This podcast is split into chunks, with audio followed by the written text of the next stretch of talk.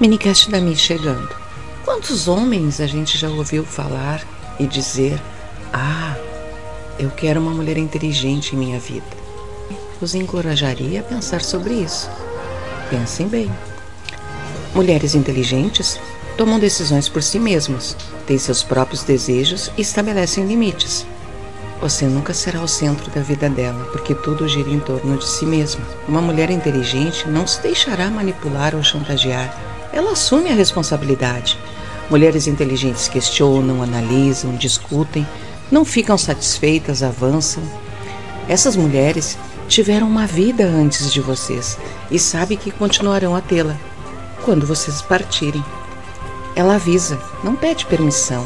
Essas mulheres não procuram no casal um líder a seguir, um pai que resolve a vida, nem um filho para salvar. Elas não querem seguir você ou marcar caminho para ninguém. Elas querem caminhar ao seu lado. Você sabe que a vida sem violência é um direito, não é um luxo ou privilégio.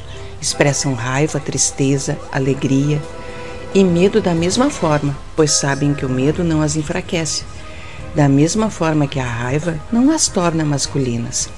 Essas duas emoções e outras, todas juntas, apenas a tornam mais humana. Uma mulher inteligente é livre porque lutou por sua liberdade, mas ela não é uma vítima, ela sobreviveu. Não tente acorrentá-la, porque ela saberá como escapar. A mulher inteligente sabe que seu valor não está na aparência do seu corpo Pense duas vezes antes de julgá-la pela idade, altura, volume ou comportamento sexual, porque isso é violência emocional e ela sabe disso. Portanto, antes de dizer que deseja uma mulher inteligente em sua vida, pergunte a si mesmo se está disposto a se juntar a ela.